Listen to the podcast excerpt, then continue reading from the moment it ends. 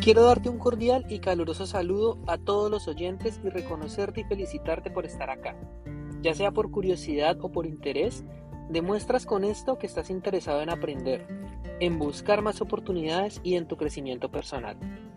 Mi nombre es Felipe Hernández y quiero darte la bienvenida a este podcast Aprende y Emprende, un espacio para hablar de educación e inteligencia financiera para compartirte mi experiencia y la de muchos jóvenes emprendedores que al igual que tú tienen un deseo ardiente de mejorar exponencialmente sus finanzas personales.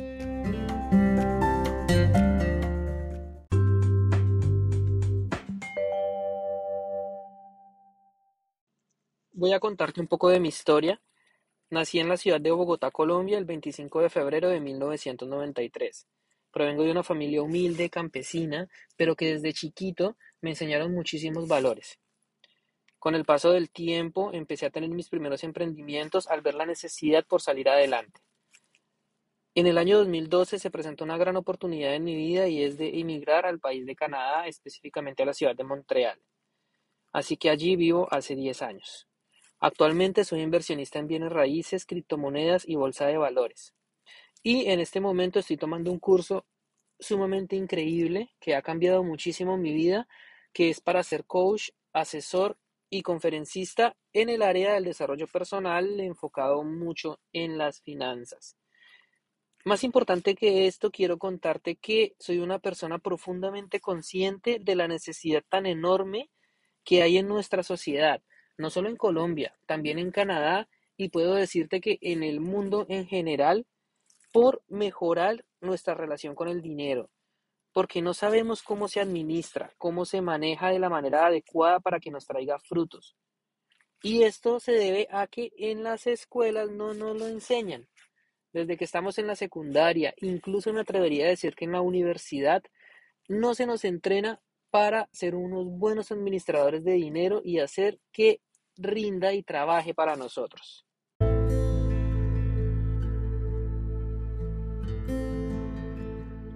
Unos sencillos ejemplos de lo que te cuento es, por ejemplo, no se nos enseña cómo funcionan los bancos. ¿Cuál es el uso de las instituciones financieras? Como por ejemplo las tarjetas de crédito, los créditos personales. No nos enseñan qué es la tasa de interés. Cuándo la podemos usar a nuestro favor y cuándo no. Hay conceptos que hablaremos más adelante como el apalancamiento, y es que tú puedes pedir un crédito en el banco, una tasa de interés e invertirlo a una tasa de interés mejor y te da una ganancia. No nos enseñan a invertir. No nos enseñan qué es la bolsa de valores. Que son cosas a las que podemos acceder. Cómo organizarnos para comprar una vivienda, por ejemplo. He visto casos absolutamente tristes. Por ejemplo, vi una noticia de una señora a la que le ofrecieron una tarjeta de crédito y la promoción era que si ella la aceptaba no le iban a cobrar la cuota de manejo. Y la señora pensó que lo que no le iban a cobrar era el saldo. Entonces fue feliz, hizo sus compras y al siguiente mes cuando le llegó la factura estaba decepcionada y peleando. ¿Cómo era posible que le estuvieran cobrando si le habían dicho al comienzo que era gratis? ¿Por qué? Porque no sabía la diferencia entre cuota de manejo y saldo. Hay mucha gente que piensa que los créditos son malos, que uno nunca debe endeudarse y se la pasan toda la vida ahorrando para poder lograr un objetivo o desarrollar algún proyecto porque no nos han explicado cómo usarlos a nuestro favor, cómo manejar y administrar correctamente el dinero. Porque el objetivo no es trabajar por el dinero, porque eso te quita libertad, te quita tiempo. El objetivo es hacer que el dinero trabaje para ti. Suena un poco loco, pero es posible. Y es lo que no nos enseñan y lo que sí deberían enseñarnos. Por eso estamos acá, por eso quiero que escuches este podcast, porque te voy a explicar a detalle con ejemplos de personas que voy a entrevistar de cómo han hecho para utilizar todas esas herramientas puestas a su favor para de cero lograr cosas increíbles.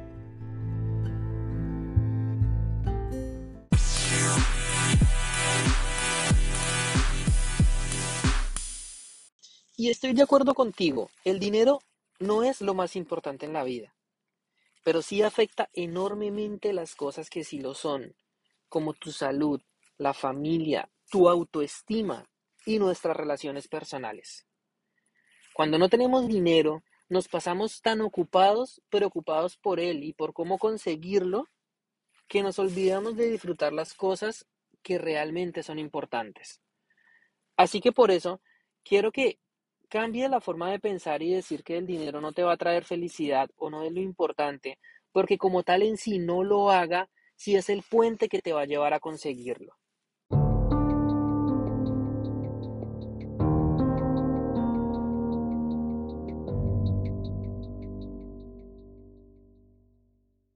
Otro tema que quiero abordar en este podcast es por qué no logramos nuestras metas.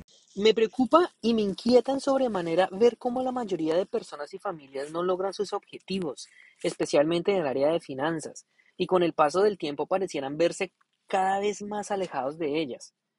Y en el caso de que sí lo logren, se dan cuenta de que a lo mejor no era lo que necesitaban, como que hay algo ahí que no llena sus vidas y muchas veces la consecuencia de esto puede ser enfermedades sumamente graves como la depresión y la ansiedad. Después de reflexionar y pensar sobre este tema, voy a compartirte mi conclusión.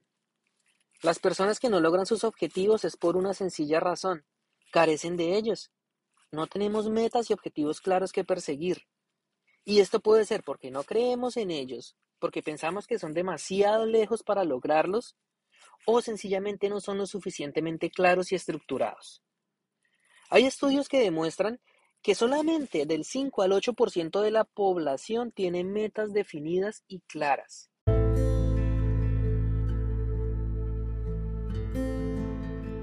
Si te pregunto concretamente, ¿qué tienes planeado hacer en las próximas 24 horas para acercarte a tu objetivo? ¿Qué me responderías? ¿O en el próximo mes? o en los próximos seis meses?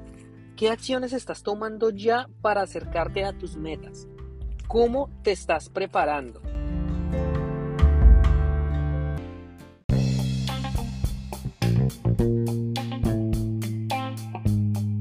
El Journal of Clinical Psychology tiene un estudio que llegó a la conclusión que las personas que escriben sus metas tienen 10 veces más posibilidades de lograrlo. Mira esto tan increíble, una acción tan subestimada y que probablemente pensamos que no sirve para nada, como escribir tu meta, te está acercando en 10 veces la posibilidad de lograrla. Es para reflexionar, ¿no? El psiquiatra Víctor Frankl desarrolló la teoría de la logoterapia, y esto lo que dice es que el ser humano tiene que tener un sentido por cada acción que haga. Cuando se levanta, cuando come, cuando sale a trabajar, siempre hay un sentido detrás, por más sencillo que parezca. Víctor Frankl es el autor de un libro considerado por muchos como el mejor libro que se ha escrito en la historia. Este libro es El hombre en busca del sentido. Y aquí te voy a recomendar enormemente que vayas y lo leas. En este libro, Víctor Frankl hace énfasis en repetidas ocasiones a la siguiente frase. Aquel que tiene un porqué para vivir puede soportar casi cualquier cómo. Esta frase es de Friedrich Nietzsche. ¿Cuál es ese porqué en tu vida? ¿Qué estás persiguiendo? ¿Cuál es tu legado? En una entrevista que le hacían a Víctor Frankl, él le preguntaban sobre la muerte, si debíamos tener temor a ella. Y muy relacionado a esa pregunta, también sobre el pasado.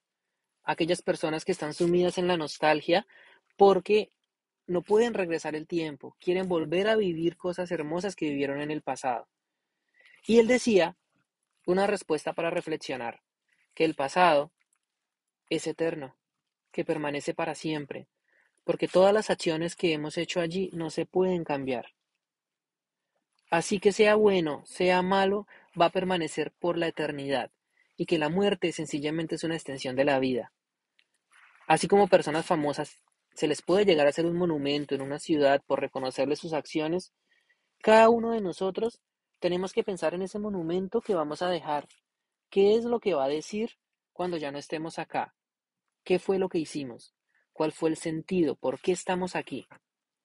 Es un tema para reflexionar. Viktor Frankl fue un sobreviviente de los campos de concentración nazi durante la Segunda Guerra Mundial. Estuvo allí por varios años. Y en su libro que te recomiendo mucho, El hombre en busca del sentido, cuenta la historia de cómo él y muchos de sus compañeros hicieron para sobrevivir allí.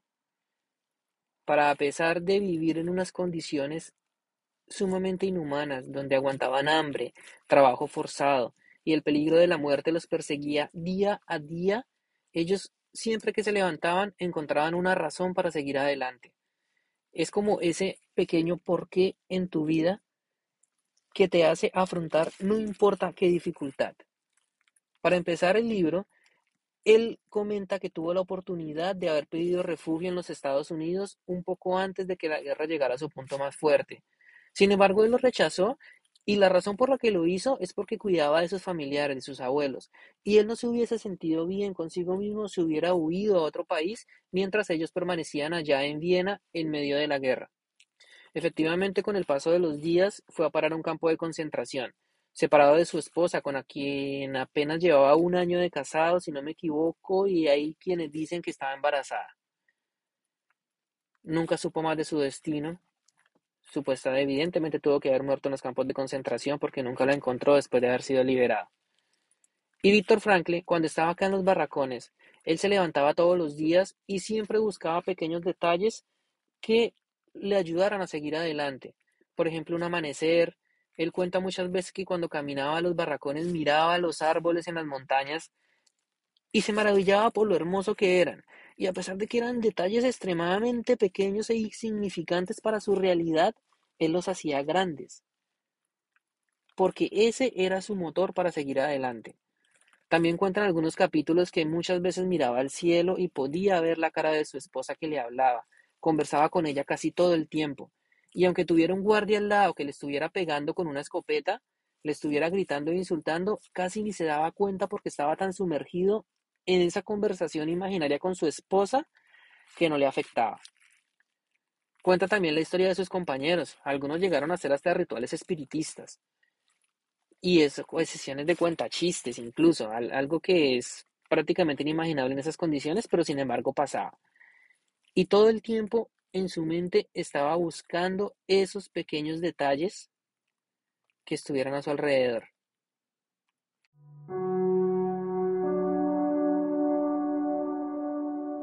Llevo a reflexionar esto. Yo no sé cuántas personas que están escuchando ese podcast puedan decir que su vida es más miserable y más dura que la que pasó Víctor Frankl en ese campo de concentración. Yo lo dudo. Porque nosotros siempre tenemos cosas en nuestra vida. Tenemos comida, tenemos un trabajo, tenemos una familia, tenemos alguien que se preocupa por nosotros. Y aún así estamos enfocados y concentrados en las cosas negativas. Quizás con esto quiero decirte que la vida no se trata de soñar lo que pudiéramos tener y no logramos y estresarnos porque no lo tenemos en este momento. Evidentemente podemos soñar y podemos buscar cosas mejores, pero la reflexión que te quiero dejar con esto es que primero debemos empezar por agradecer por lo que ya tenemos, porque todos ya somos exitosos. Para empezar tenemos salud. Es algo que no todo el mundo tiene. Podemos hablar, podemos respirar. Después, tenemos comida. Llegamos a nuestra casa y por lo menos hay algo que comer. Tenemos cómo hacer mercado. No sé cuál sea tu realidad en este momento, pero muy seguramente hay muchísimas cosas buenas y positivas de las que te puedes aferrar y debes agradecer por ellas. Y una vez seas lo suficientemente agradecido por lo que ya tienes, la vida te va a empezar a dar más cosas. En lo que te enfocas, se expande. Piensa en esta frase. ¿En qué nos estamos enfocando? ¿A qué le estamos dando prioridad? Para hacer una recapitulación de lo que hablamos en este capítulo, primero, si no tienes metas y objetivos claros, tienes que crearlos. Y una vez los tengas definidos, escríbelos. Ya sabes que el sencillo hecho de escribirlos aumenta por día las posibilidades de lograrlo. Y una vez los tenga, enfócate en ellos. Piensa constantemente cómo puedes hacer para lograrlo. Hay una frase muy bonita de la que hablaremos más adelante que dice, cuando quieras algo, no te digas no puedo, pregúntate qué tengo que hacer para lograrlo. Porque si dices no puedo, tu cerebro automáticamente lo va a tomar como verdad. Y va a decir, sí, es correcto, no puedo. Pero si te preguntas constantemente, ¿qué tengo que hacer para lograrlo? Aunque no veas nada en ese momento, tu cerebro se va a poner en marcha y va a empezar a encontrar formas y va a empezar a darte soluciones. Quiero agradecerte nuevamente por llegar hasta el final. No olvides, cada semana sale un nuevo capítulo donde seguiremos hablando de estos temas, analizando un poco la parte psicológica de por qué la gente no logra sus cosas y trayéndote ejemplos prácticos a través de entrevistas de personas que están logrando cosas increíbles en sus vidas, que están dando pasos enormes hacia la libertad financiera.